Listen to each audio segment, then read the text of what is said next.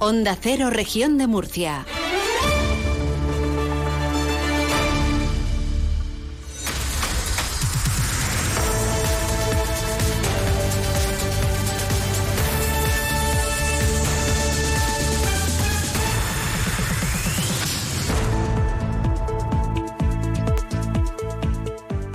Estamos en Onda Cero a través de nuestras emisoras. Hemos invitado al consejero de Fomento e Infraestructuras de la región de Murcia, José Manuel Pancorbo, porque ayer eh, comparecía en, un pleno en la Asamblea Regional, regional perdón, para hablar de las necesidades y de, las, de los debes ¿no? que tenemos en este caso, o tiene la Administración Regional, tienen los murcianos con la Administración, con el Gobierno de España.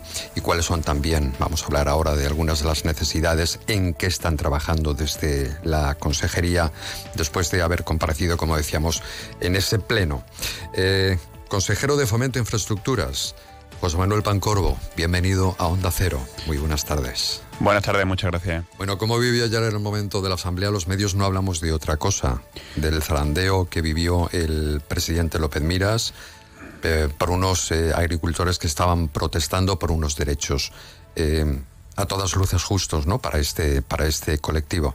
No sé si le pilló allí no, bueno, nosotros estábamos, eh, acabamos de salir y bueno, yo no me quedé allí encerrado como sí le pasó a la gran mayoría de los diputados y miembros del Consejo de Gobierno. Es decir, que no es cierto que no me gustó ver cómo zarandearon el coche del presidente, pero también hay que decir que los agricultores tienen toda la razón en la manifestación, eh, las manifestaciones que están llevando a cabo. Eh, el partido en el que yo milito, que es Vox, eh, ha votado en contra del Pacto Verde Europeo, en contra de las políticas de la Agenda 2030 y entendemos que España tiene que ser soberana desde el punto de vista alimentario y permitir que los agricultores puedan trabajar en igualdad de condiciones con los países de los que importamos alimentos. ¿no? Eh, cada día hay menos agricultores, el sector primario cada vez tiene menos peso en la, en la región eh, y, en España. Y bueno, eh, llegará, ya hemos visto lo que pasó con la pandemia. Cuando China paró, eh, no teníamos, aquí no hay industria prácticamente y no teníamos materia prima. Si deslocalizamos la producción de alimentos y volvemos a tener una circunstancia similar, puede ser que ahora no sea que nos falte eh, ordenadores o iPads, puede ser que nos falte lo más importante que es la comida. Por tanto, apoyamos completamente las manifestaciones de los agricultores. Em, ¿Cuáles son en este momento los grandes retos a los que se enfrenta su consejería en esta legislatura? Bueno, eh, tenemos uno de los principales retos es lanzar la sal de Murcia, ¿no? El corredor mediterráneo eh, pretende que parte de la mercancía que transportamos a Europa por carretera se transporte por ferrocarril y es una actuación que gracias al mecanismo Conectar Europa nos va a ayudar a cofinanciar esta actuación. Eh, por supuesto también la sal de Cartagena, ya puse ayer de manifiesto en la Asamblea que es el gobierno central el que tiene bloqueado el estudio informativo de la conexión ferroviaria de la ZAL. Y claro, hasta que no tengamos ese, ese estudio informativo publicado, salga la declaración de impacto ambiental y se redacten los correspondientes proyectos, no podemos, por un lado, acudir a Europa a buscar financiación y por otro, eh, las personas que pueden estar o las empresas que pueden estar interesadas en instalarse allí no van a ver que eso es una realidad, ¿no? Porque eh, todas estas cosas llevan mucho tiempo y, no puede uno lanzar una infraestructura de este tipo sin tener la certeza de que va a haber empresas que van a querer implantarse allí. Más reto, modernizar el transporte público, eh, de autobús, el transporte interurbano, estamos trabajando en ello y, queremos que a partir de este año pues se empiece a notar los cambios con las nuevas concesiones y con los sistemas de transporte inteligente que se van a implementar. La región de Murcia, la verdad es que tiene un importante problema. Lo tiene, es un asunto ya que viene de atrás en cuanto a materia de ferrocarril, en donde ese AVE que iba a ser la panacea se ha convertido en una decepción, yo creo, para todos los murcianos. Trenes lentos, caros, escasos, ¿De qué manera están trabajando desde su consejería para solucionar y mejorar esta situación? Porque solo unos cuantos pueden acceder a poder viajar en el AVE. Y luego, también es que, claro, nos quitaron la línea central, esa línea Murcia, allí en Albacete, la antigua línea, y prácticamente que tardamos lo mismo en AVE que por la antigua línea. Entonces, claro, ¿dónde están las mejoras? ¿De qué ha servido? Bueno, los ciudadanos tienen que saber eh, que este soterramiento que vamos, que estamos acometiendo en Murcia nos va a costar 600 millones de euros, de los cuales 150 pagamos desde la administración regional y 50 eh, paga el ayuntamiento. cuando salga la obra del soterramiento en Cartagena, pues todavía no están terminados los proyectos, pues, ni siquiera están empezados, es otra reclamación que le hago al Ministerio, eh, pues también tendremos que copagarlo. Evidentemente, esta inversión no se corresponde con los servicios que tenemos. Yo siempre lo digo, eh, estábamos mejor con el Albia que nos conectaba vía Albacete. Los horarios son muy malos, los precios, como bien dice, son muy caros. No se pone la mayor parte de la población no se lo puede permitir. Estamos trabajando, eh, intentando que vengan más ofertas. Ayer anuncié en la asamblea que me reuniré en las próximas semanas con Irio para que, bueno, para ofrecerle la posibilidad de que vengan a operar desde aquí.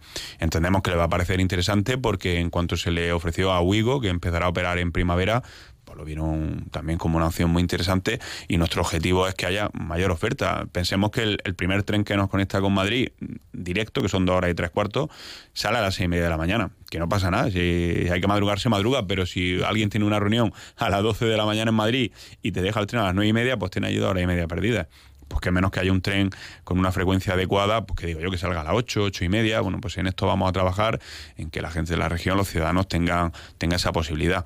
Eh, pero no solo es ferrocarril, ¿no? Eh, ya hay una infraestructura que para mí es clave para la región, como es el Gorguel, que ya no se habla de ello. El lunes estuve en la Autoridad Portuaria de Cartagena y con cierta desesperación eh, el vicepresidente y, el director del puerto me transmitían que llevan 15 años de papeleos, de trámites ambientales, de documentos, de tal, y que, y que no remiten. Ahora tiene que llegar a la, a la Comisión Europea, que están los documentos en Madrid bloqueados, que no los envían. Sin embargo, vemos con bastante tristeza cómo llega el ministro Puente y rápidamente envía 660 millones de euros para ampliar el puerto de Valencia. Para Valencia sí y para Murcia no. Entonces nosotros insistimos en que esta tiene que ser una infraestructura clave. El futuro de la región está en el Corguel y, seguiremos reclamándolo. Y bueno, si no es con el gobierno de Pedro Sánchez, pues esperemos que pronto cambie y haya alguien que sí crea en la región de Murcia. Y en este caso, ¿qué otros proyectos están esperando en los cajones del gobierno de España y que son efectivamente de vital importancia ¿no? para el crecimiento de nuestra región? Eh, ayer en la asamblea le comentaba al líder de la oposición que, por ejemplo, el arco noroeste, ¿no? Él presume mucho el arco noroeste, se licitó, ahora es que conozco bastante bien, he trabajado en ella, se adjudicó, perdón, eh, a finales de, de, 2019 con un plazo de ejecución de 32 meses.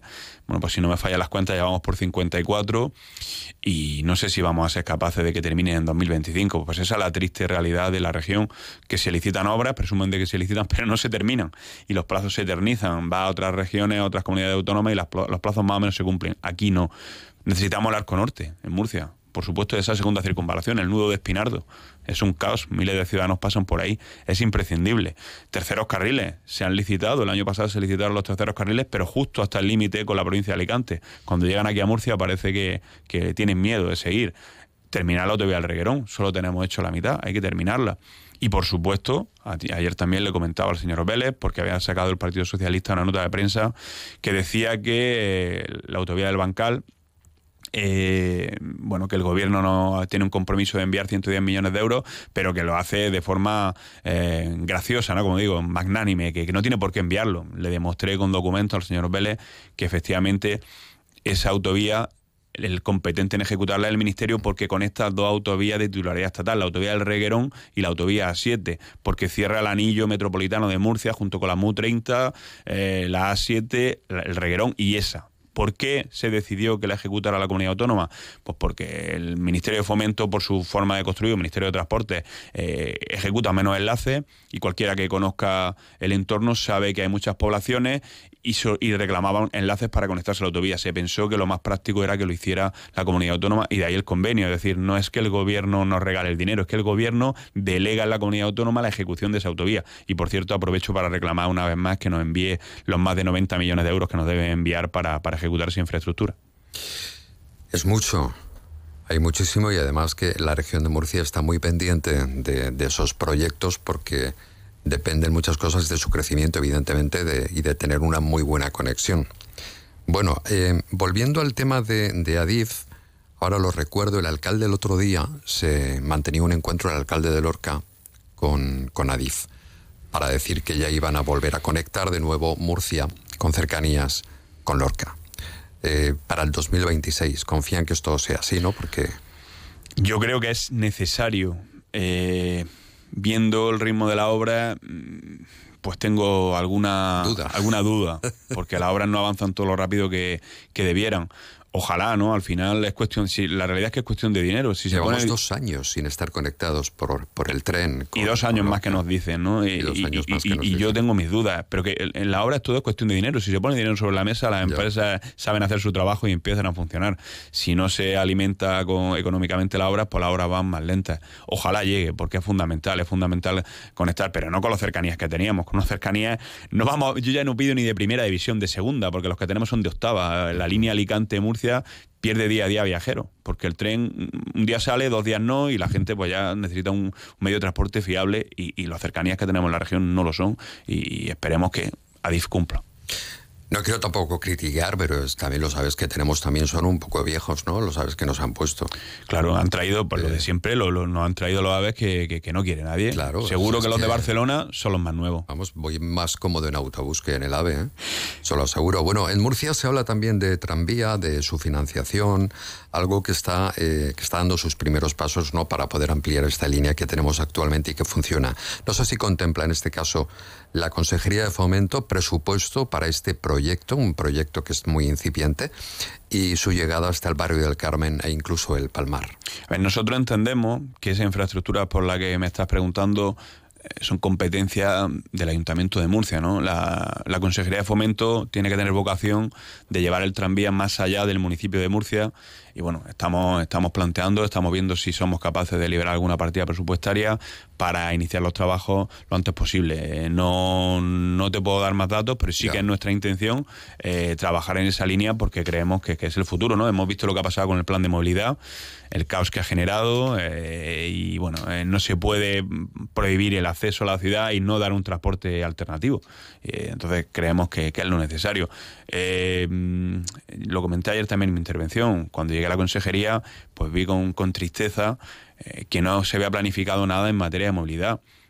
No teníamos nada presentado. Los fondos Next han pasado delante de nosotros sin poder pedir nada. Sin embargo, otras ciudades como Granada, Almería, Sevilla, eh, no, perdón, Almería no, Granada, Sevilla, Málaga, eh, Zaragoza y Palma de Mallorca sí que van a financiar con fondos NES las ampliaciones de los metros o, o tranvías. ¿Por qué? Porque tenían los proyectos preparados. Aquí no se ha preparado nada. Bueno, pues mi compromiso es intentar, a preparar, eh, intentar empezar a preparar la documentación y pedir fondos en Europa, porque sin, sin la colaboración de Europa no vamos a poder acometer la infraestructura. Y ya para casi concluir, ¿cuáles son algunos de esos proyectos en los que están trabajando en este momento para que en breve sean una realidad desde fomento? lo más importante que tenemos sobre la mesa, más allá de la conservación ordinaria de carreteras, eh, las 10 licitaciones que sacaremos a lo largo de este año para eh, los tramos de contracción de accidentes, ¿no? los puntos negros, evitar eh, pues accidentes donde sabemos que suceden, ¿no? ya que no podemos hacer grandes infraestructuras, por lo menos evitar que la gente muera en la carretera.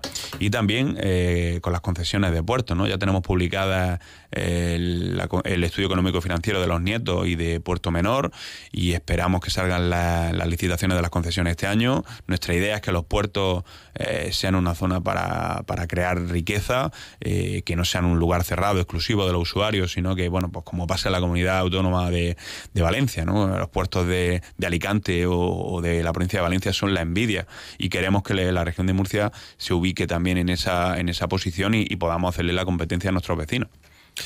Pues eh, ha sido un honor tenerle aquí en nuestro espacio de radio, en Más de Uno Murcia al consejero de Fomento e Infraestructuras de la región de Murcia, el señor Pancorvo. Eh, nos alegra mucho que haya visitado nuestro estudio y le esperamos pronto por aquí. Que vaya bien. Muchísimas gracias. Un abrazo. Otro.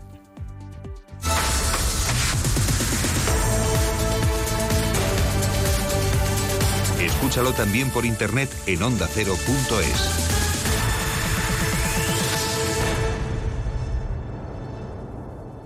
Este viernes 10